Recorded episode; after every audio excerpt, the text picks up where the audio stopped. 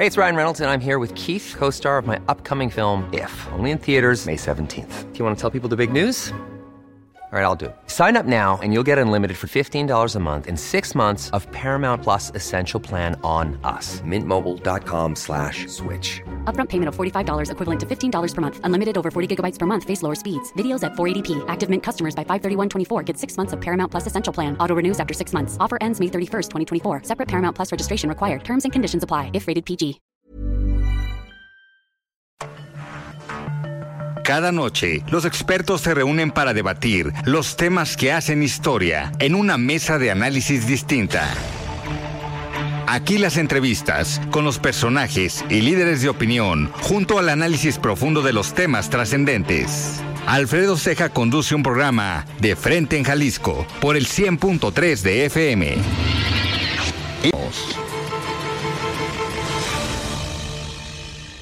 Hola, ¿qué tal? Muy buenas noches. Bienvenidos a una emisión más de De Frente en Jalisco, aquí en Heraldo Radio Jalisco. Hoy jueves 31 de agosto quiero agradecer, como todos los días en los controles técnicos, a Antonio Luna y a Ramón Luna, en la producción y redacción de este espacio a Ricardo Gómez y recordarles nuestro número de WhatsApp para que se comuniquen con nosotros, el 3330 1779 66. El día de hoy vamos a tener esta mesa de análisis de los jueves con Iván Arrazola y también vamos a platicar el día de hoy con Selenia Contreras y con Priscila Franco, diputadas locales de Movimiento Ciudadano. Como cada jueves vamos a escuchar el comentario de Raúl Flores, el expresidente de Coparmex Jalisco, y también escucharemos el comentario de Mario Ramos, el ex consejero del Instituto Electoral y de Participación Ciudadana del Estado de Jalisco. Les recordamos que nos pueden escuchar en nuestra página de internet heraldodemexico.com.mx ahí buscar el apartado radio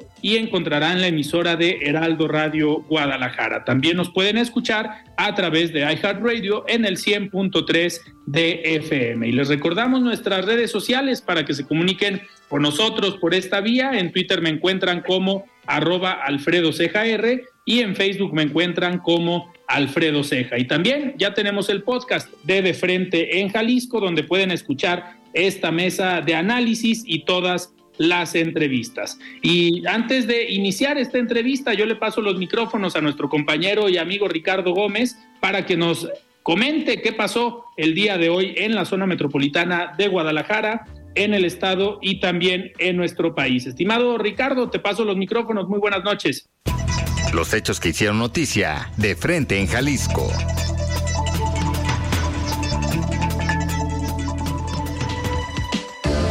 Gracias Alfredo, muy buenas noches a ti y a todo el auditorio de Frente en Jalisco. Este es el resumen de noticias más importantes de este jueves 31 de agosto. En Jalisco, cerca de 500 niñas se convierten en madres cada año. Ante el problema, la Secretaría de Salud en el Estado remarca la importancia de la educación sexual para adolescentes. Solicitan apoyos productores del campo ante la sequía que desde el año pasado afecta a Jalisco. Padecen problemas para sacar adelante las cosechas y la producción en general. Ante la resolución de la Suprema Corte de Justicia sobre la inconstitucionalidad de multar las cascaritas de fútbol en Zapopan, en sesión de Cabildo retomaron el debate. Hacen un llamado para no hacer espectáculos con politiquería abren la convocatoria para el Premio Jalisco de Periodismo de este año. Hasta el 20 de octubre cerrará el registro de los trabajos publicados en las diversas categorías. Nada está descartado en el futuro del alfarismo. Adelanta el gobernador Enrique Alfaro ante la reunión que este jueves mantuvieron Pablo Lemus, Alberto Esquer y Clemente Castañeda con el dirigente nacional de Movimiento Ciudadano Dante Delgado. Y el presidente municipal de Tlajumulco, Salvador Zamora, no quita el dedo del renglón e insiste en querer ser gobernador, respaldado, dice, por una encuesta que le favorece. Hasta aquí el resumen de noticias, Alfredo. Regresamos contigo. Muy buenas noches. El análisis de frente en Jalisco.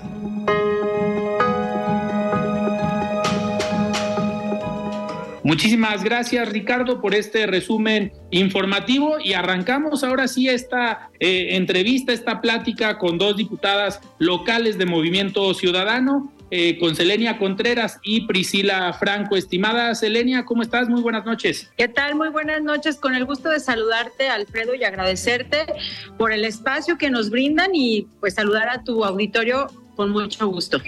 Muchísimas gracias y también un gusto platicar el día de hoy con Priscila Franco. Estimada Priscila, ¿cómo estás? Buenas noches. Muy bien, Alfredo, agradecida por el otra vez el espacio que nos das para poder platicar avances sobre el trabajo legislativo que hemos estado haciendo tanto la diputada Selenia como tu servidora y pues saludar a todo tu auditorio como siempre un gusto. Muchísimas gracias. Oigan, pues ya hace un par de meses que no platicábamos y precisamente esta semana pues se, se avanzó en el tema y es una semana especial por el Día de los Adultos eh, Mayores, que es precisamente esta iniciativa que ustedes han impulsado de la nueva ley de adultos mayores en Jalisco, que ha sido un tema pues que lleva ya algunos meses y pues la intención de invitarlas hoy al programa es para que nos platiquen cómo va, cómo va todo este tema, qué avances han tenido y pues qué nos pueden platicar, qué buenas noticias eh, le tienen a los adultos mayores precisamente en estas fechas. Claro que sí, Alfredo, eh, quiero platicarte eh, pues ahora sí como la historia de esta iniciativa. Digo, para poner en contexto a todos tus radioescuchas y recordar un poco cómo nace. Esta iniciativa, por ahí coincidimos la diputada Priscila y tu servidora en la bancada de mujeres legisladoras, donde las dos nos percatamos que estábamos trabajando el tema de los adultos mayores. Yo, por un lado, estaba impulsando una iniciativa que presenté con anterioridad relacionada a incorporar las distintas eh, formas de violencia a las cuales podían ser víctimas las y los adultos mayores. Lo que hicimos realmente fue armonizar la ley estatal con la ley federal y bueno, pues ahí fue donde coincidimos Priscila y yo y empezamos a trabajar de la mano en este maravilloso tema. La verdad es que han sido ya casi nueve meses donde hemos establecido algunas eh, mesas de trabajo. Por ahí la, la vez pasada que te eh, visitamos, estábamos justamente en el proceso de consulta, eh, porque quiero platicarte que esta iniciativa tiene una peculiaridad es eh, aquí verdaderamente se ejerció la participación ciudadana, verdaderamente se escuchó las necesidades de los adultos mayores y cómo lo hicimos. Te platico que fue un ejercicio muy interesante que hicimos de la mano de la Procuraduría Social que por supuesto quiero agradecer a Juan Carlos Márquez por todo el apoyo que nos ha brindado a la diputada Priscila y a tu servidora para poder llegar a la mayor cantidad de adultos mayores eh, a través de su programa Justicia en tu Colonia, pudimos eh, visitar algunas eh, colonias de la zona metropolitana, pero también algunos municipios del interior del estado. Se levantó una, un quiz donde de alguna manera los reactivos que, que, estaban establecidos en él, lo que pretendíamos era conocer cuál era la realidad actual de los adultos mayores y cómo nosotros podíamos hacer una ley que estuviera adecuada a sus demandas actuales. Esto se hizo alrededor de estos nueve meses y bueno, pues hoy estamos muy contentas porque tenemos una nueva ley del adulto mayor que contiene 40 artículos, tres transitorios y que pues viene a mejorar la calidad de vida de las y los adultos mayores. Por ahí, Priscila, que nos platique un poquito eh, cuáles han sido estos cambios eh, tan sustanciales y, y cómo va de alguna manera a impactar en la vida de los adultos mayores. Claro, digo, al final, pues, ¿cuáles van a ser estos beneficios que van a tener los adultos mayores con esta nueva, nueva ley? Que como bien comentas, pues nueve meses de trabajo y a lo mejor tantito más desde que empezaron ustedes a ponerse de acuerdo para todo el, contenido y obviamente generar ya el proceso eh, legislativo. Estimada Priscila, a ver, platícanos cuáles son estos eh, beneficios que va a tener hoy la población o la comunidad de los adultos mayores en Jalisco, que no son pocos, entonces sí va a tener un impacto eh, fuerte en un sector de la población que pues en algunos casos ha sido eh, olvidado, no ha sido atendido, pero obviamente es un sector vulnerable dentro de la población. Tienes toda la razón, Alfredo. La verdad es que además tuvimos esta semana de manteles largos conmemorando el Día del Adulto Mayor de nuestras y nuestros abuelitos. Seguramente muchas y muchos festejaron este día con estos, estas personas maravillosas que han entregado y nos han entregado tanto cariño, tanto amor, sabiduría y experiencia. Y nosotras estuvimos conmemorándolo también con precisamente todas estas personas adultas mayores que, nos han permitido llegar a ellas y a ellos, como bien lo decía Cele, para poder conocer su punto de vista, sus opiniones y sus necesidades. Y bueno, yo les, les compartía justamente en ese día tan especial que, que, creamos para celebrarlo, tanto Cele como tu servidora, cuáles son estos beneficios que va a tener la gente a partir de la aprobación de esta ley o de este dictamen porque ya tenemos la aprobación en la Comisión de Asistencia Social. Hago también un reconocimiento al diputado Abel, a su equipo y a todo su equipo de asesores, al director del órgano técnico como asesores, porque tuvieron a bien y estuvieron en toda la apertura para participar en las distintas mesas que se hicieron y también para tomar en cuenta las memorias que les entregamos para que pudieran dictaminar nuestra iniciativa. Se les secretaria de esta comisión, también estuvo cuidando en todo momento que la voz de ellas y ellos se hiciera valer y los beneficios yo los podría enumerar, pero son muchos más porque sabemos que esto solamente es el parteaguas y está sentando las bases de una serie de reformas a otros cuerpos normativos que ya detectamos y también en términos presupuestales lo que viene para el siguiente año en Jalisco. Y algunos de estos beneficios son los siguientes. Hoy quedan establecido y queda, digamos, la, la obligación por ley de que las y los adultos mayores del Estado de Jalisco puedan opinar sobre los programas sociales y políticas públicas que les atañen en nuestro estado y en los municipios. Otro de los beneficios que estamos impulsando o que se quedaron ya considerados en este dictamen eh, es que, por ejemplo, nuestras y nuestros adultos mayores tengan un trato preferencial en cuanto a todos los trámites y servicios que vayan a solicitar tanto en dependencias municipales como estatales. Estamos estableciendo la obligación de que estas dependencias tengan ventanillas o abran ventanillas de trámites únicas para las personas adultas mayores, porque lo platicamos contigo, Alfredo, lo recordarás, y con tu auditorio, que muchas veces para las personas adultas mayores es muy complicado y sobre todo ya lo vivimos después de la pandemia, que le pidan una cita eh, electrónica o que vayan y tengan ya todos los requisitos cuando quizás lo que necesitamos en este momento es ayudarles a resolver y a gestionar todos los trámites, servicios y también juicios, ¿por qué no decirlo? ¿no? Entonces, a propósito de eso, hicimos eh, y lo que estamos haciendo es articular para que todas las políticas públicas en el estado de Jalisco se puedan organizar a partir de la Secretaría de Asistencia Social, de los DIF municipal, de secretarías muy importantes y que están quedando consolidadas como pilares de nuestra iniciativa, como lo es la Secretaría de Salud, como lo es la Secretaría de Educación y por qué no decirlo, ya con todo el apoyo que nos brindó la Procuraduría, Hoy además estamos no abusando, pero sí estableciéndole nuevas obligaciones para que defiendan y procuren la garantía y el acceso de los derechos humanos de las personas adultas mayores en el estado de Jalisco y es la Procuraduría Social. Hoy estamos estableciendo también como una obligación para prevenir los distintos tipos de violencia en las personas adultas mayores en el estado de Jalisco,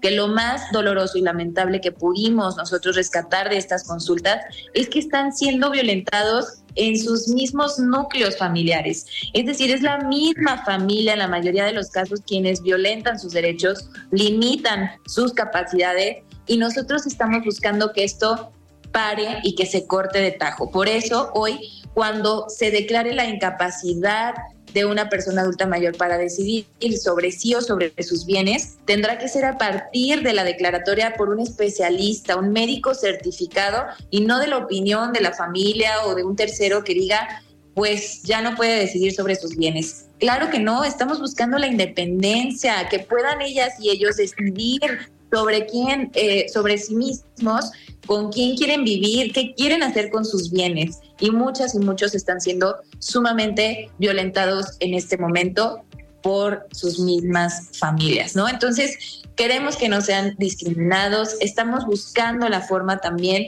digo, estamos buscando también que, la, que toda la ley tenga perspectiva de género. Ya lo decías ahorita, Hoy en Jalisco somos cerca del 11.5% de personas adultas mayores, es decir, ya estamos superando el millón de personas en el estado de Jalisco, pero las proyecciones también de CONAPO nos dicen y del mismo INEGI nos hablan de que para el año 2050 ya tendremos la pirámide poblacional al menos el doble, el doble vamos a ser personas adultas mayores en el estado de Jalisco.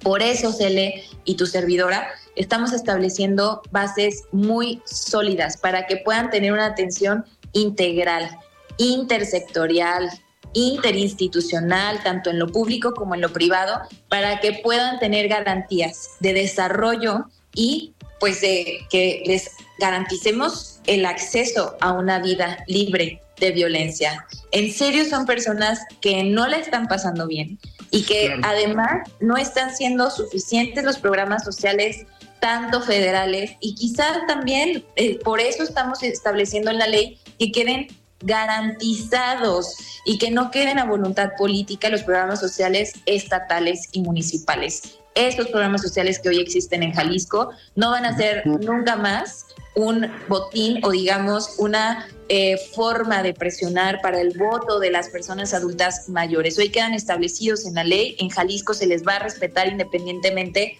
de administraciones, colores partidistas que lleguen a las administraciones estatales o municipales. Por ahí van los beneficios, Alfredo.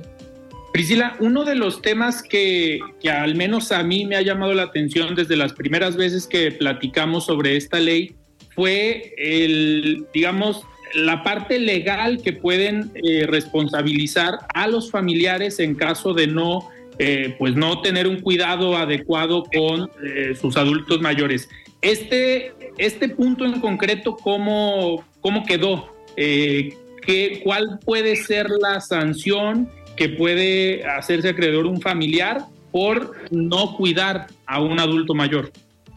Mira, Alfredo, la verdad es que eso ya está establecido en el Código Penal. Lo que no teníamos como obligación y hoy lo estamos dejando en la ley es el hecho de que haya protocolos, por ejemplo, de todas las, de parte de todas las dependencias para cuando conozcan o reciban a una persona adulta mayor en una situación de abandono, de violencia, de negligencia. Es decir, muchas dependencias hoy por hoy no cuentan con un solo protocolo para cuando tienen o reciben a una persona adulta mayor con rasgos de violencia, golpes, maltrato, abandono y no saben qué hacer con ellas. A partir de ya, de que se apruebe esta iniciativa, digamos, y que sea publicada, todas las dependencias tendrán la obligación de generar sus protocolos. Lo que sí vamos a hacer, y lo, lo, dijimos públicamente y lo de refrendamos en este momento ante ti y las personas que nos están escuchando, es estamos generando especializadas, tanto con la Fiscalía, tanto con la Procuraduría Social,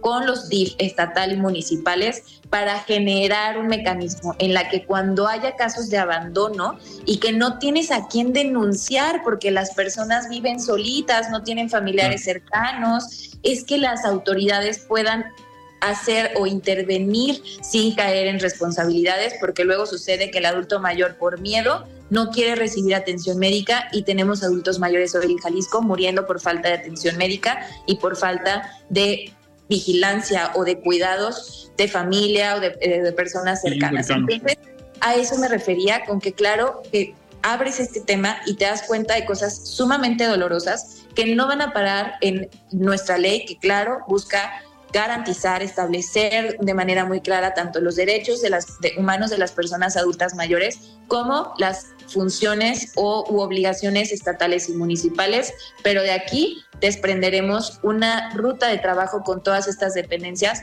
para ir cerrando las pinzas y llenando o evitando vacíos legales. Y Celia además ese día dio un anuncio muy importante a las personas adultas mayores que me encantaría que nos puedas ayudar a difundir el día que abramos o que presentemos esta iniciativa. Adelante, Cele, compártela, por favor. adelante, de una vez. Gracias. Pues sí, mira, de una vez les comparto lo que pretendemos hacer aquí es eh, la participación de los adultos mayores. Se les va a convocar para tener eh, un congreso eh, que ellos tengan la oportunidad de ser diputados por un día. Se va a abrir la convocatoria los próximos días. Vamos a subir una iniciativa por ahí para que así como tenemos para los jóvenes, para los niños, ahora se va a abrir el espacio a los adultos mayores. Así que, pues seguramente vamos a tener eh, miles de interesados y será muy interesante escuchar cuáles son sus propuestas, porque este espacio les permitirá pues impulsar aquellos temas que a ellos les importa. La verdad es que esta ley, eh, Alfredo, es una ley muy completa. Por supuesto que es perfectible, pero eh, creo que estamos eh, cimentando lo más importante. Lo que buscamos en esencia es mejorar la calidad de vida de las y los adultos mayores que viven en nuestro estado. Y creo yo que este ordenamiento jurídico está respondiendo eh, aprobada en segunda lectura en el Congreso del Estado. Todavía queda un camino por recorrer que eh, seguro será eh, en la Comisión de Hacienda para poder etiquetar los recursos y poder materializar algunas de las acciones que eh, pues van a quedar aquí establecidas en nuestra en esta nueva ley. Y hablando eh, de los temas más relevantes, por supuesto que es el tema de salud. Por ahí ya te habíamos platicado que en la zona metropolitana existen cuatro unidades gerontológicas y lo que se pretende pues es que podamos tener eh, más unidades especializadas a los adultos mayores en el interior del estado, digo entre esos y más temas. La verdad es que estamos muy contentas, vivimos el día 29 aquí en el Congreso, un momento muy emotivo con las y los adultos mayores, conmemorando su día, pero más allá, eh, festejándolo con una ley que garantiza la progresividad de sus derechos. Así que, pues estamos haciendo lo propio en el Congreso del Estado, como dice el eslogan que por ahí fue autora Priscila.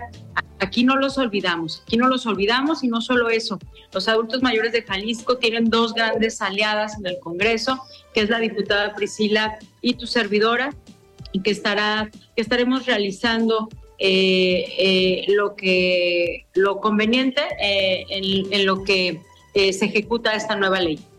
Perfecto. Oigan, pues yo les, yo les agradezco que, que, hayan platicado el día de hoy sobre todos estos avances y precisamente en esta semana tan importante para esta parte eh, de la población, como es el sector de los adultos eh, mayores. Y como siempre, saben que cuentan aquí con el espacio para un tema tan trascendental y tan noble pero tan importante en el estado de Jalisco. Selenia, muchísimas gracias por estar hoy aquí en De Frente en Jalisco. Gracias a ti, Alfredo, por el espacio que siempre nos abres y seguramente las próximas semanas te estaremos dando ya las buenas nuevas, donde ya esté aprobada por completa la nueva ley de las y los adultos mayores. Así que, pues nosotros encantadas y siempre agradecidas por el espacio que nos abres a ambas. Perfecto, muchísimas gracias. Priscila, muchísimas gracias. Muy buenas noches. Muchísimas gracias a ti, Alfredo, por la oportunidad una vez más de darle seguimiento a este trabajo, sobre todo por un tema tan noble, tan trascendental, que urgía que se pusiera en la agenda pública y política también del Estado de Jalisco y en la que no vamos a descansar hasta que lleguemos al objetivo. Gracias de verdad por todo tu apoyo. Muy bien, perfecto. Pues muchísimas gracias a ustedes. Platicamos el día de hoy con Selenia Contreras y Priscila Franco, diputadas locales de Movimiento Ciudadano. Vamos a escuchar ahora el comentario de Raúl Flores, presidente de Coparmex Jalisco. Estimado Raúl, ¿cómo estás? Muy buenas noches. La voz de los expertos.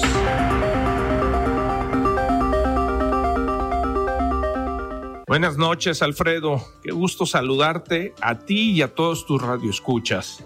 Pues hoy quiero hablarles de aquellas empresas que se esfuerzan en promover un cambio positivo.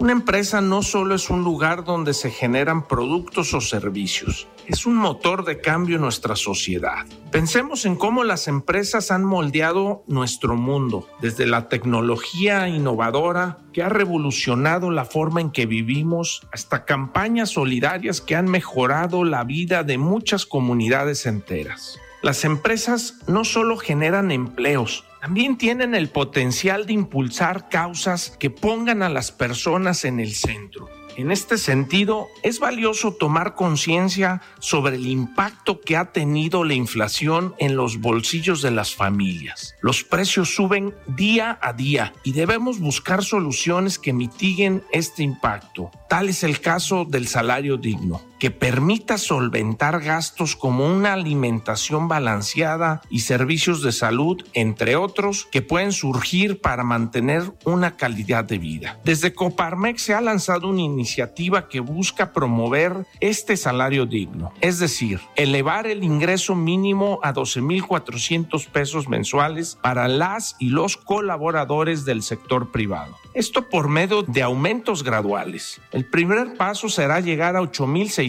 pesos mensuales el próximo año, para que en el 2026 lleguemos a la cantidad total superando la línea del bienestar.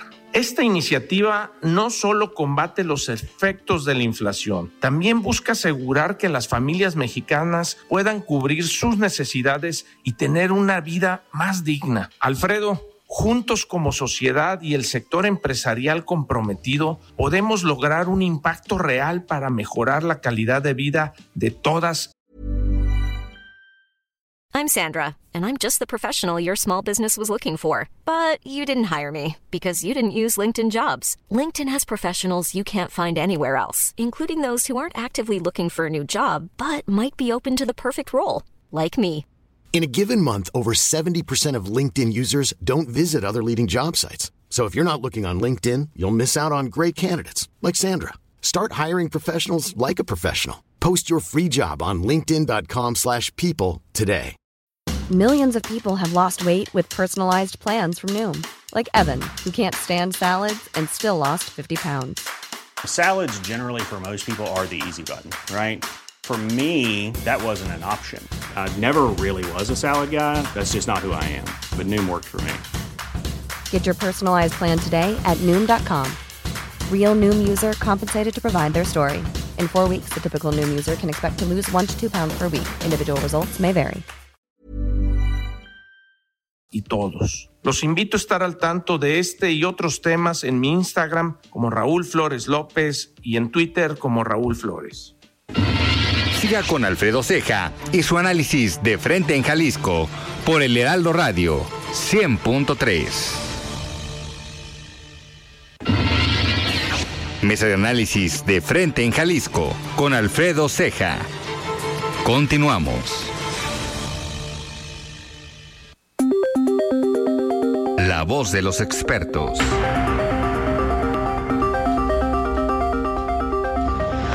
Hola Alfredo, muy buenas noches. Un saludo a ti, a todo el auditorio del Heraldo Radio. Muchas gracias. Pues bien, eh, como pudimos darnos cuenta en los medios y en las redes sociales, el día de ayer se hizo público que Beatriz Paredes, senadora del PRI, decidió retirar su aspiración a la candidatura presidencial del Frente Amplio por México. Por su parte, el comité organizador reveló que Xochitl Gálvez, eh, la panista, mantenía una ventaja significativa en las encuestas, tanto en las encuestas telefónicas como en las de vivienda.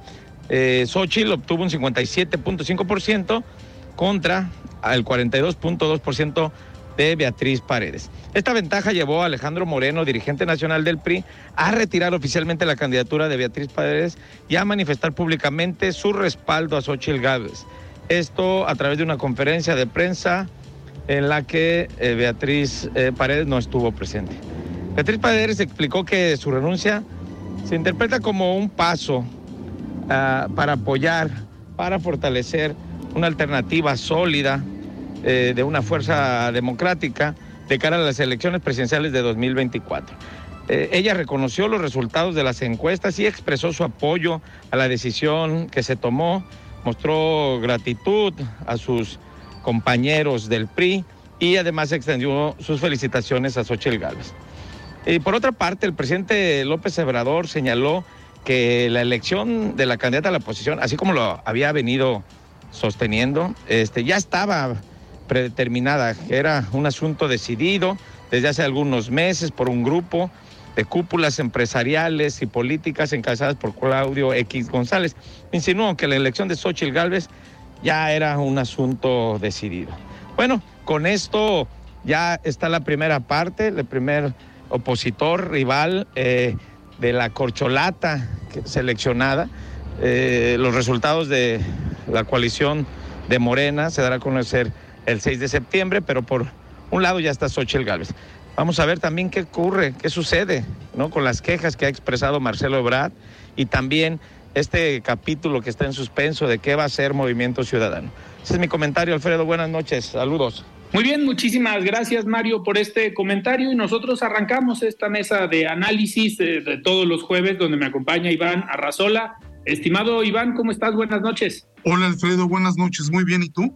Muchísimas gracias, muy bien, muy bien. Pues Iván, con muchos temas para platicar el día de hoy, creo que pues el tablero político, el escenario político está cambiando todos los días. Ahorita hay cierta incertidumbre en todos los grupos políticos, yo creo, tanto en el Frente Amplio eh, por México, donde ya hubo, digamos, cambios significativos o al menos eh, ya queda como única eh, dirigente o próxima dirigente del Frente Amplio por México, Xochitl Galvez.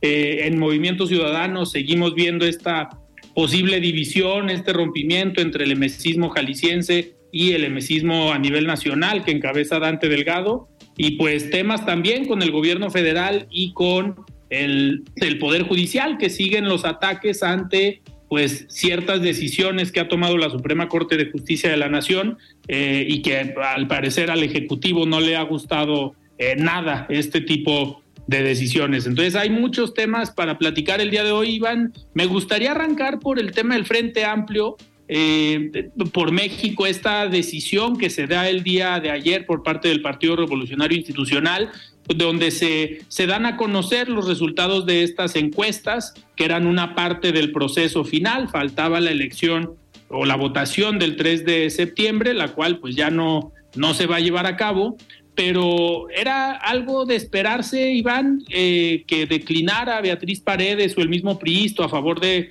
de Xochitl Galvez.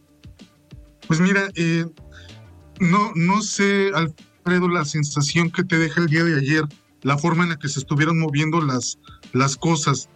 Te lo, te lo comparto a mí en lo personal, me dejó un mal sabor de boca la, la actitud de la dirigencia priista en torno a cómo manejaron todo el asunto de la declinación de, de Beatriz Paredes. Ya desde principios de la semana, Alito Moreno había adelantado en una entrevista banquetera que las eh, estas encuestas que, que se hicieron no eh, pues no, no beneficiaban a, Beatriz Paredes, ¿no?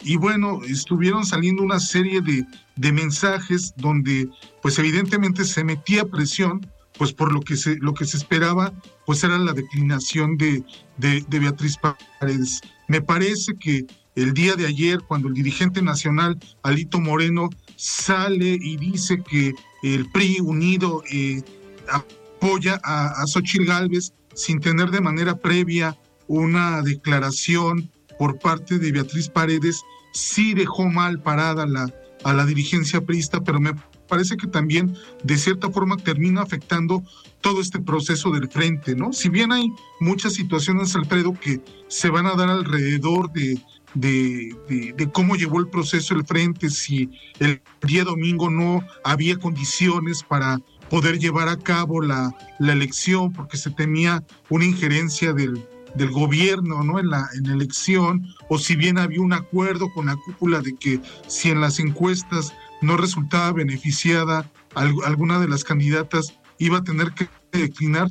Me parece que eh, el proceso, pues digamos, queda queda de alguna forma corto, ¿no? Se había levantado una expectativa importante alrededor de cómo se venía trabajando, sí el tema de las encuestas, pero también el tema de esta eh, votación que se iba a dar el día domingo y que al parecer, pues bueno, ya con una sola candidata, pues ya no, no sería nada atractivo, ¿no? Sería como regresar el tiempo a 1976, cuando López Portillo se presentó como único candidato a la presidencia de la República.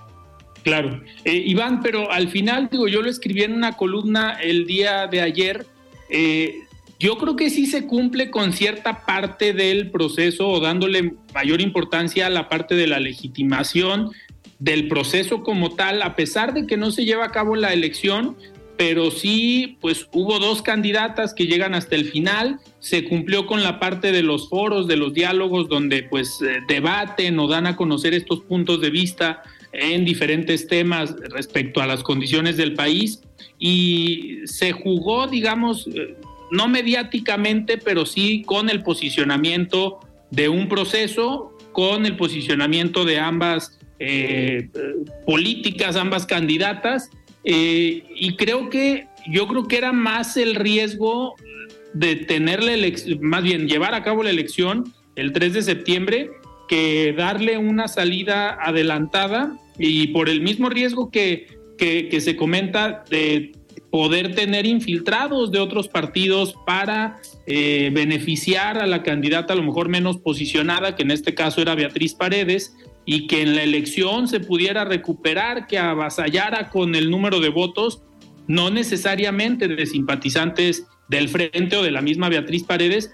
Creo que eso por un lado. Y también el otro riesgo, eh, pues que el presidente obviamente iba a deslegitimar el proceso, si se iban muy pocas personas a votar, eh, pues sabemos cómo se opera desde la presidencia de la República mediáticamente para desvirtuar o criticar los procesos de otros partidos, pero yo creo que lo más importante, Iván, pudiera ser el tema de la unidad y el tema de tener un proceso que se abrió a la ciudadanía, se pudo registrar, pues quien decidió firmar en algún momento, y se respetó de entrada el tema de las firmas, que la que tuvo más firmas fue Xochitl Galvez, el tema de la encuesta que se hicieron públicos los resultados, eh, pero yo creo que privilegiaron más la estabilidad del proceso o de la parte final y no quisieron arriesgarse, ¿no crees?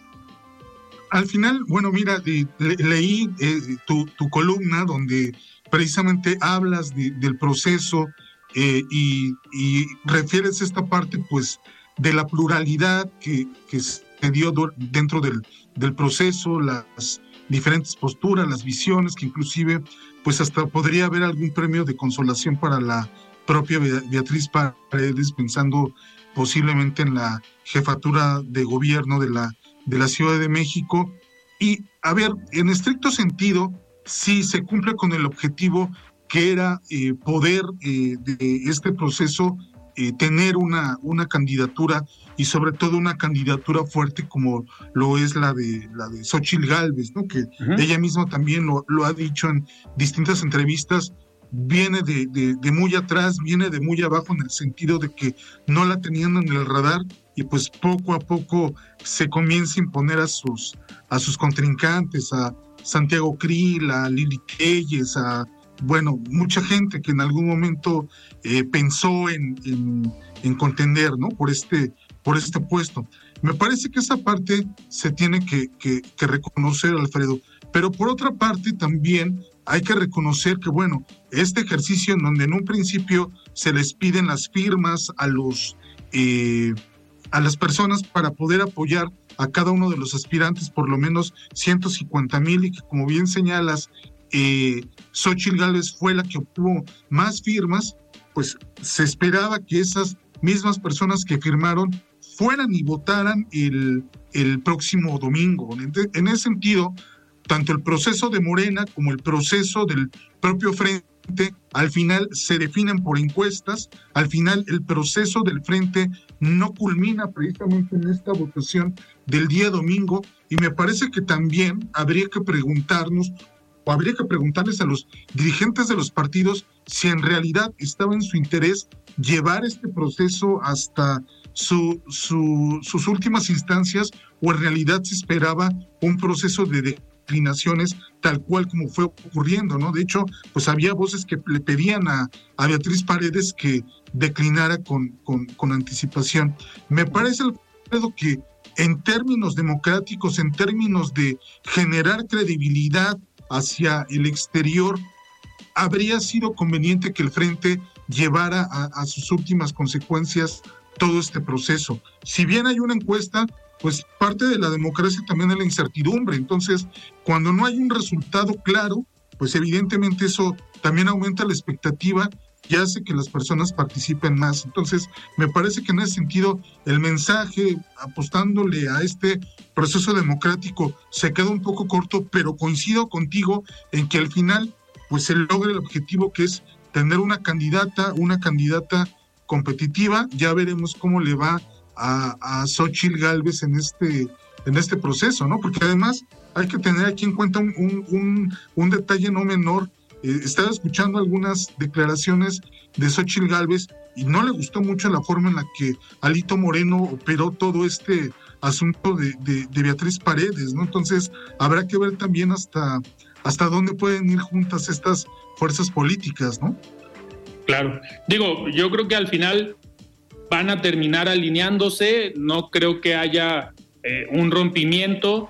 Eh, algo que se le reconoce a Beatriz Paredes es esta eh, institucionalidad y esta experiencia política que tiene, aunque obviamente a lo mejor el tratamiento que se le dio o las formas en cómo se operó no fue lo más adecuado. Mucho se dijo el día de ayer, Iván, que o llamó la atención que Beatriz Paredes no estuviera en el anuncio que se dio en el Comité Ejecutivo Nacional del PRI por parte de Alejandro Moreno y una serie de pues militantes, priistas, diputados federales, un grupo que acompañaba a Alejandro Moreno, eh, pues se cuestionó de por qué no estaba Beatriz Paredes.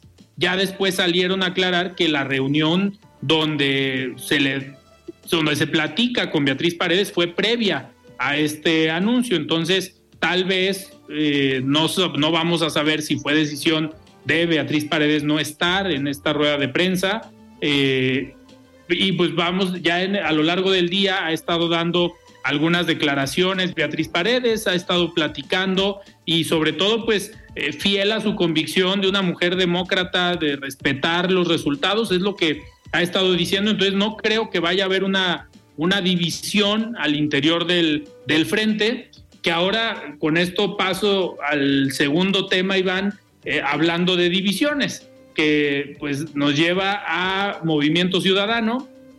Uno, sabiendo que quien va a dirigir el frente es Xochitl Galvez, pues eh, será interesante analizar cuál será la postura final de Movimiento Ciudadano en Jalisco ante estos eh, pues coqueteos que han tenido con Xochitl Galvez de analizar y de a lo mejor ir en alguna pues alianza o apoyar una candidatura eh, común, no están de acuerdo aquí en Jalisco en ir solos, es prácticamente un suicidio para Movimiento Ciudadano y pues es darle el triunfo a Morena en una elección dividida, en una elección de dos, pues los votos que pueda tener Movimiento Ciudadano pudieran ser el fiel de la, de la balanza. Entonces creo que eh, hacia allá vamos. El día de hoy se dio una reunión entre Clemente Castañeda, Alberto Esquer, Pablo Lemus y Dante Delgado, pues con la intención de tener un diálogo, de no romper totalmente.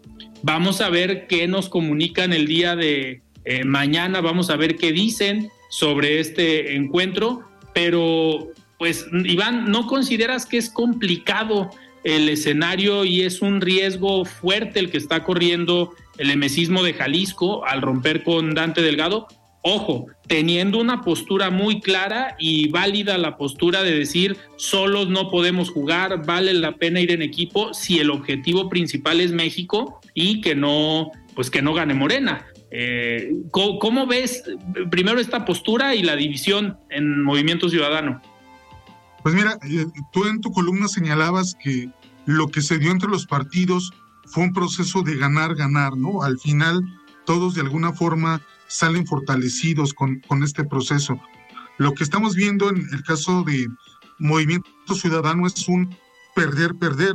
Evidentemente, si se da esta división al interior del, del partido, pues hay un severo riesgo de no solamente que pierdan o que puedan perder el estado de Jalisco, sino que inclusive hasta el registro se podría ver ver comprometido. Los tambores de guerra están sonando con todo en, en, Jalisco particularmente y me parece, Alfredo, que lo que parte de lo que está en juego en esta disputa es el poder del alfarismo. De alguna forma, lo que Enrique Alfaro ha eh, señalado en sus últimas declaraciones es que a él lo respalda un movimiento que él no va a ser eh, presa de ningún burócrata ni, ni, de ningún líder partidista y que esa es realmente la, la, fuerza del alfarismo, lo que se ha conformado alrededor de, de, de, la figura de este político que pues presume un movimiento de más de 20 años que se ha venido construyendo. ¿Y por qué te comento esto, eh, Alfredo? Porque me parece que ahí está en buena parte la clave de lo que va a ocurrir con Movimiento Ciudadano en los próximos meses. Si bien la presencia, el protagonismo de Enrique Alfaro es eh, eh, muy importante, algo que hay que señalar también es que en este momento el líder nacional, este líder histórico, este podría llamarlo inclusive eh, cacique, dueño del partido, Dante Delgado, es el que de alguna forma tiene también el poder dentro del, del, partido. Entonces, muchas decisiones que se, que se toman en última instancia es este liderazgo nacional el que las puede, eh, el que las puede tomar o no en relación, por ejemplo, a una candidatura a, a, la gubernatura, lo que son diputaciones, eh, tanto locales como federales, senadurías. Entonces, me, me parece que aquí algo que podría ocurrir, Alfredo, es que precisamente el alfarismo se termina rompiendo al final, pues porque digamos el que tenga el control, el que tenga el poder, el que posee la marca MC, que es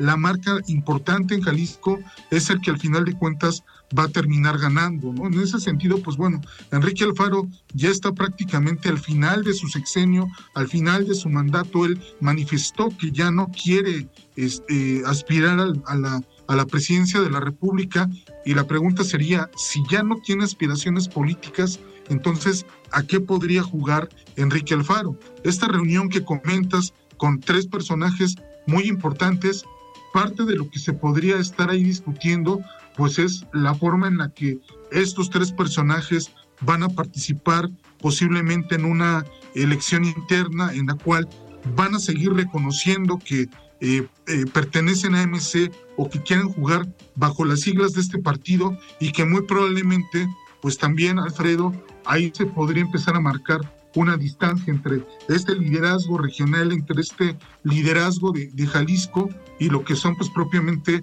los intereses políticos eh, legítimos que tienen estos tres personajes y que pues obviamente los, los tres tienen aspiraciones para eh, llegar a la, a la gubernatura del, del estado de Jalisco. Claro. sí.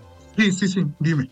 Y, que al final, Iván, eh, de estos tres personajes llama la atención en esta carta abierta que hace Dante Delgado, pues solo es mencionado uno, que es Pablo Lemus. Eh, junto con Juan José Frayé y con Mónica Magaña, la diputada local, que es coordinadora de diputados locales a nivel eh, nacional. Eso también, ese mensaje de Dante Delgado en esta carta abierta, pues dejando fuera personajes fuertes del emesismo jalisciense a nivel local y a nivel nacional, como es Mirza Flores, la vicecoordinadora eh, en la Cámara de Diputados, el mismo Clemente Castañeda, y pues otra serie de personajes eh, Verónica Delgadillo, la senadora, eh, pues que los deja fuera Dante Delgado, eso también llama la atención, ¿no? Y son mensajes muy claros de que sí hay una división y cuál es el juego que tiene Dante Delgado. Por supuesto, y es que además, pues, eh, fuera del partido, ¿qué, ¿qué, otra vida puede, puede haber para muchos de estos personajes que además pues, son personas que se, se, formaron en, en MC, que han crecido de la mano de MC y que evidentemente ya se colocan en una disyuntiva, ¿no? Poco en el sentido de o estás con Dante o estás con Alfaro y la decisión o la postura que fijen va a tener consecuencias para el futuro de, de, todas estas eh, figuras políticas. Muchos de ellos podrían terminar en el Frente Amplio, podría ser, eh, eh, Alfredo, que pudieran terminar en el Frente Amplio, pero también el, hecho de que la marca MC esté tan consolidada en Jalisco, de alguna forma, de lo que te habla es que muchos de ellos van a decir, bueno, sí, aprecio mucho a Enrique Alfaro, pero también eh, tengo, tengo aspiraciones políticas. Entonces me parece que aquí algo que va a ocurrir, Alfredo, sí o sí, es que el alfarismo se va a terminar rompiendo. De alguna forma, no, no, este, no va a haber cabida para, para todos, ¿no? y pues van a tener que fijar una, una posición. Entonces, eso me parece que al final va, va a terminar marcando, pues, en buena medida el, futuro de este instituto político, al menos aquí en Jalisco. Ya pensar en este sueño que tiene Dante Delgado de que pueden llegar a ser segunda fuerza política, de que pueden llegar a ser contendientes a la presidencia de la República, me parece que ese es un sueño que se va a empezar a alejar poco a poco en la medida en que el partido se vaya rompiendo, también pues porque evidentemente Jalisco aporta una buena cantidad de, de, votos, ¿no? Entonces me parece que si estos dos liderazgos no son capaces de sentarse y arreglar sus diferencias, va, va a ocurrir aquí un, verdadero problema. Claro, pero Iván, ya para, para terminar, hay algo que algunos no están considerando. Para ser candidato por Movimiento Ciudadano, así sea candidatura local, vale y pesa y necesitan la firma de Dante Delgado. Eh, se había respetado que se decidieran aquí las candidaturas, pero iban con la firma de la coordinación nacional. Eso por un lado, si no estás bien con Dante, tal vez no hay firma para que pueda ser candidato.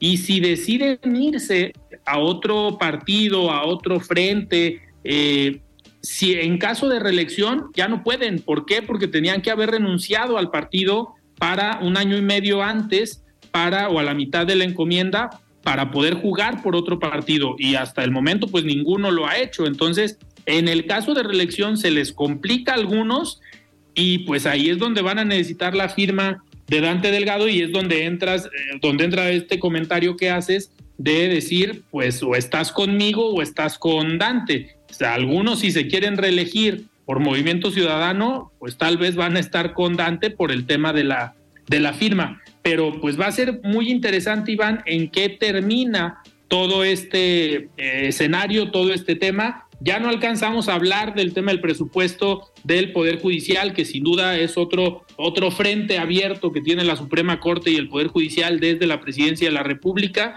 sobre estos eh, temas y decisiones que han estado avanzando desde la Suprema Corte. Pero Muchísimas gracias, Iván, por estar otro jueves más aquí en De Frente en Jalisco. Muchas gracias a ti, Alfredo. Nos vemos. Muy bien, pues nosotros nos despedimos y nos escuchamos el día de mañana. Yo soy Alfredo Ceja. Muy buenas noches. Alfredo Ceja los espera de lunes a viernes para que junto con los expertos y líderes de opinión analicen la noticia y a sus protagonistas. Esto fue De Frente en Jalisco, otra exclusiva de El Heraldo Radio. When you make decisions for your company, you look for the no-brainers. If you have a lot of mailing to do, stamps.com is the ultimate no-brainer. Use the stamps.com mobile app to mail everything you need to keep your business running with up to 89% off USPS and UPS. Make the same no-brainer decision as over 1 million other businesses with stamps.com. Use code PROGRAM for a special offer. That's stamps.com, code PROGRAM.